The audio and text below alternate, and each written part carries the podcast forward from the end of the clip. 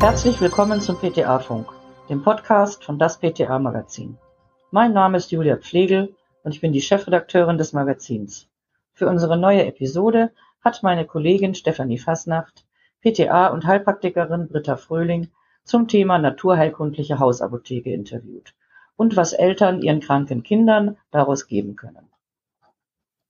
Moin, moin, Britta. Schön, dass wir heute wieder eine kleine Plauderstunde haben. Moin Steffi, ich freue mich auch drauf. Britta, abseits von Corona steht uns ja leider jetzt die nächste Erkältungssaison ins Haus und eine Gruppe, die besonders häufig von grippalen Infekten betroffen ist, sind Kinder.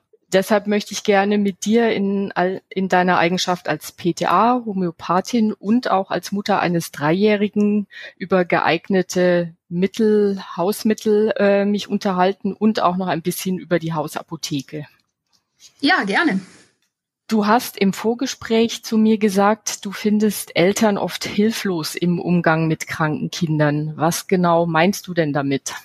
In der Apotheke und natürlich auch in der Praxis erlebt man es immer wieder, dass Eltern gerne etwas für die Kinder tun möchten und ähm, eben nach Produkten und Präparaten suchen, die sie dem Kind jetzt geben können. Also sie möchten immer irgendwie nach Möglichkeit ein Medikament haben, das sie dem Kind zuführen können, um Besserungen herbeizuführen. Dabei werden ganz oft äh, klassische Hausmittel vergessen, beziehungsweise sehr häufig dann auch Allopathika eingesetzt, die bei der Beschwerdelage noch gar nicht nötig wären.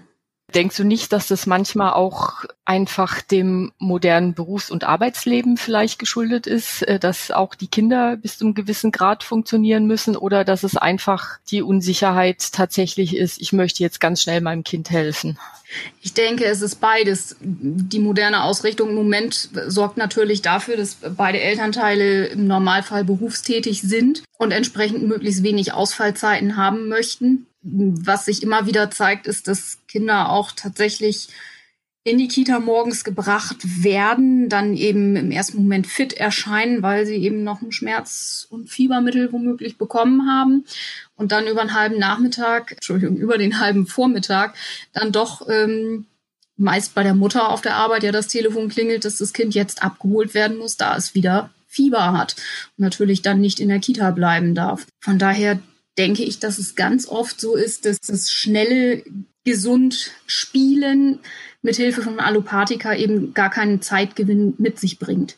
Wann würdest du denn jetzt bei einem grippalen Infekt, wann setzt du da naturheilkundliche Mittel ein? Ähm, wann würdest du klassische schulmedizinische Medikamente empfehlen? Und ganz wichtig, wann schickst du die Eltern zum Arzt? Wann sind die Grenzen der Selbstmedikation erreicht? Naturheilkundliche Mittel kann man eigentlich bei jeder Symptomlage und Schwere einsetzen. Manchmal reicht es eben alleine, wenn es wirklich banaler Schnupfen ist, bei dem das Kind ja, noch ganz gut zu Wege ist, aber die Nase läuft oder ist zu, es ist ein bisschen quengelig, es ist eine leicht erhöhte Temperatur, so 38 bis 38,5 da bei älteren Kindern, eben ähm, bei Säuglingen sind die Grenzen sicherlich anders und ähm, da geht man sowieso viel früher mit der Empfehlung, äh, einen Arzt aufzusuchen ran. Bei starken Symptomen, Fieber über 39,5 oder Fieber über mehr als drei Tage, dann müssen natürlich auch ähm, mal allopathische Arzneimittel eingesetzt werden und auch der Kinderarzt konsultiert werden. Im Moment ist es ja sowieso noch eine ganz andere Situation. Infekte der oberen Atemwege mit Fieber laufen ja als Corona-Verdacht. Von daher muss man dann immer gucken, da muss man relativ zügig in der Apotheke eben auch auf den Arzt verweisen. Ja, das wird sicher nicht einfach werden in der kommenden Saison. Und dann in dem Fall vielleicht lieber einmal mehr den Arzt als zu wenig. Auf jeden Fall. Was natürlich immer dabei ist, sobald Fieber mit einem Hautausschlag zusammenkommt, ist sowieso immer ein direkter Verweis an den Kinderarzt fällig. Ich selber bin ja gelegentlich auch noch äh, in der Apotheke und ich hatte beim letzten Dienst so ein Erlebnis.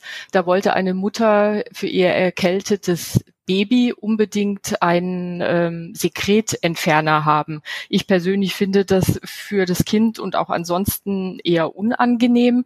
Was gibt es denn für Möglichkeiten, den Schnupfen oder die, die Nase vor allem auch von Säuglingen und Kleinkindern von Schnupfen freizuhalten, ohne jetzt da irgendwie groß rumsaugen und manipulieren zu müssen?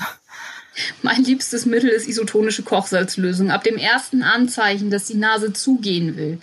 Kochsalzlösung eintropfen, immer wieder, immer wieder und dann eben entsprechend natürlich die Nase ausstreichen, wenn das Kind noch nicht selbstständig schnauben kann. Das hält meistens, wenn es regelmäßig angewendet wird, das Sekret wirklich im Fluss und es kommt gar nicht dazu, dass die Nase so wahnsinnig dicht sitzt. Bei älteren Kindern, aber das geht meist erst ab Schulalter, bietet sich auch eine Nasendusche an. Stimmt. Wenn man das den Kindern richtig erklärt, dann und sie dran gewöhnt, dann funktioniert es eigentlich auch immer ganz gut. Leichter Husten. Was würdest du da an naturheilkundlichen Mitteln empfehlen? Bei leichtem Husten finde ich Bienenwachswickel ganz, ganz toll. Das liegt jetzt nicht daran, dass wir selber Bienen haben, sondern dieses Bienenwachstuch, was dazu verwendet wird, auf der Brust des Kindes, abgedeckt mit einem schönen Polster und dann eben mit einem Wollwickel zum Beispiel drumherum. Das sorgt dafür, dass sich die körpereigene Wärme vertieft, der Hustenreiz gelindert wird und äh, ein Abhusten auch erleichtert wird.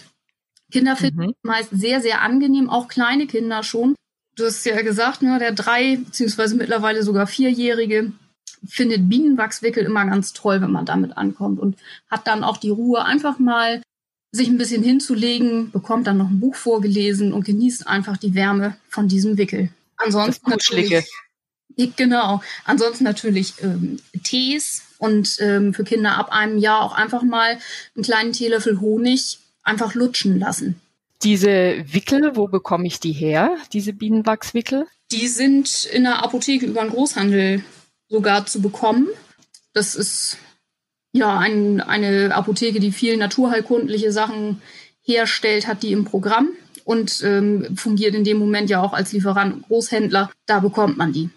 Gibt es irgendwas zu beachten oder irgendwelche Kontraindikationen, wo du sagst, hm, lieber keinen Wickel, keinen Bienenwachswickel oder ist das in dem Fall nicht nötig? Also wenn jetzt wirklich extreme allergische wenn wirklich extreme Allergien vorliegen gegen Bienengift, Bienenprodukte insgesamt, dann könnte man sagen, nun sind wir auch mit dem Bienenwachs sehr zurückhaltend. Ansonsten, solange die Haut auf der Brust intakt ist und nicht irgendwie gerade schwer geschädigt durch Neurodermitis oder andere Ausschläge, äh, gibt es nichts, was dagegen spricht. Man kann den Bienenwachswickel ein klein bisschen mit dem Föhn anwärmen, wo man ihn auflegt.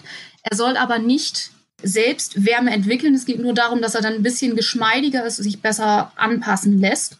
Und dann wird einfach aufgelegt und dieses Bienenwachs beschichtete Tuch kann dann auch mehrfach verwendet werden. Also das ist was, das muss ich, glaube ich, selber mal ausprobieren, wenn ich erkältet bin. Sehr angenehm. ja, das klingt so.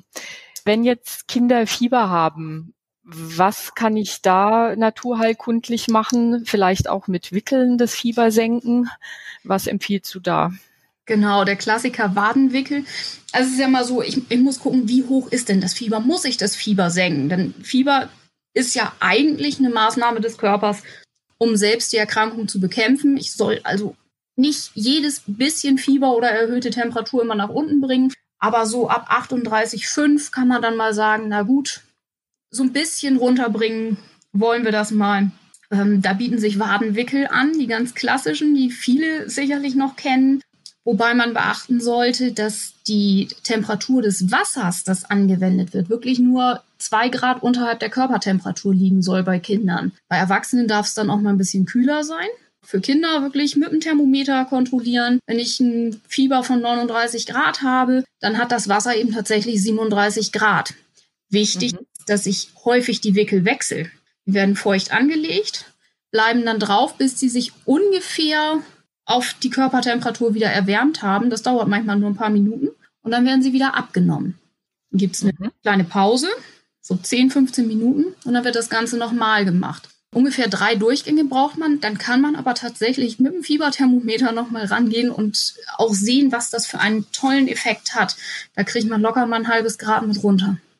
Wie ist es, wenn ich es richtig weiß, dürfen die Kinder keine kalten Füße haben, wenn ein Wadenwickel angelegt wird? Genau, das ist richtig. Also Wadenwickel werden nur angelegt, wenn die Beine warm sind.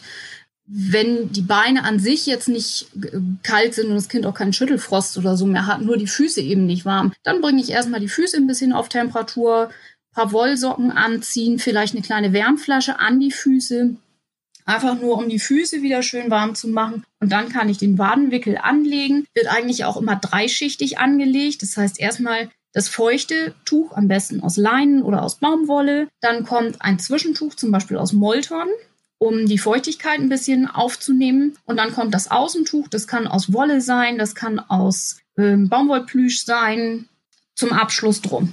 Und Bett angelegt werden, empfiehlt sich noch ein großes Moltontuch einmal unten drunter, damit die Matratze nicht nass wird. Ja, das ist ein guter Tipp. Im feuchten Liegen macht keinen Spaß. Um gerüstet zu sein für die Grippe- und Erkältungssaison, was empfiehlst du, was sollte man an naturheilkundlichen Mitteln in der Hausapotheke haben? Ich bin ein Wickelfan, von daher gehören für mich in die Hausapotheke auf jeden Fall entweder ähm, Tücher, die ich nur für Wickel verwende und die ich mir da reinpacke und auch nicht ansonsten verwende, damit sie dann auch zur Hand sind oder eben fertige Wickelsets. Das ist wahnsinnig praktisch. Wenn man nicht so oft Wickel macht, dann hat man die gut, vielleicht in ein paar Größen dann auch liegen, aber es ist immer alles zusammen und alles so abgestimmt, dass die Größen der einzelnen Wickelschichten auch genau aufeinander passen. Wenn ich normale Tücher benutze, ist es einfach nur wichtig, dass ich immer Naturmaterialien nehme. Es darf halt kein Synthetiktuch verwendet werden für Wickel, weil das die, die ähm, Wärmestau bewirken kann und dann wirkt auch der Wickel nicht mehr so toll. Wollsocken würde ich immer mit reinpacken, um eben die Füße warm zu halten oder auch mal Zwiebelwickel anbringen zu können unter den Fußsohlen bei Erkältungen, auch so ein Geheimtipp. Und was auf jeden Fall reingehört, ist Kochsalzlösung. Das kann auch ruhig mal in den ähm, 10 Milliliter Ampullen sein. Die haben ja mal eine ziemlich lange Haltbarkeit. Und äh, wenn die Nasentropfen ansonsten angebrochen sind, muss es ja irgendwann entsorgen. Wenn ich immer so ein paar Ampullen da liegen habe, habe ich immer erstmal ein bisschen Kochsalzlösung vorrätig. Gehört für mich immer ein Erkältungsbalsam mit rein, je nach Alter. Muss man gucken, ob das vielleicht ein Engelwurzbalsam ist, der sogar schon für Säuglinge verwendet werden kann, direkt an der Nase, oder ob das ein Hustenbalsam mit Thymian und Myrte ist, der auch schon für kleinste Kinder angewendet werden darf, oder eben ab zwei Jahren auch die etwas stärkeren Mittel mit ähm, Menthol, mit Kiefernadelöl etc. mit drin. Wenn man homöopathieaffin ist, bieten sich dann akute Mittel an wie Aconitum für alles, was plötzlich beginnt, heiß ist und mit trockener Haut einhergeht. Und Belladonna für das dampfende Kind. Es geht auch akut und plötzlich los, aber das Kind ist, hat eben keine trockene Haut, sondern das ist richtig feucht, das schwitzt. Da gibt man Belladonna. Ansonsten empfehle ich für die Hausapotheke auch gerne homöopathische Komplexmittel. Das hat den großen Vorteil, dass da ähm, zumindest immer ein Indikationsbereich mit drauf steht und man nicht äh, hilflos davor steht und sagt, hm, wofür war denn das noch? Ja, genau, das vergisst man ja leider ganz schnell. Britta, wir sind schon wieder fast am Ende unserer Zeit. Äh, ich könnte mich jetzt noch stundenlang mit dir über Wickel unterhalten, weil ich das sehr interessant finde. Deswegen leider schon zum Abschluss die Frage, was war für dich der persönliche positive oder negative Aufreger in der letzten Zeit? Ich habe mich doch ziemlich gewundert, als ich im Duden den Laut Hä als Wort entdeckt habe. mit, mit Ausspracheregelung, genau. Hä? Und allem drum und dran. Für mich war es wirklich nur ein Laut. Nein, es ist äh, laut Duden mittlerweile ein definiertes Wort. Okay, das wusste ich auch noch nicht. In diesem Sinne, hä? Und bis bald wieder, Britta. War bis schön bald, mit dir. Vielen Dank. Tschüss. Tschüss. Das war's. Auf Wiederhören, liken und abonnieren Sie PTA Funk, den Podcast von das PTA Magazin.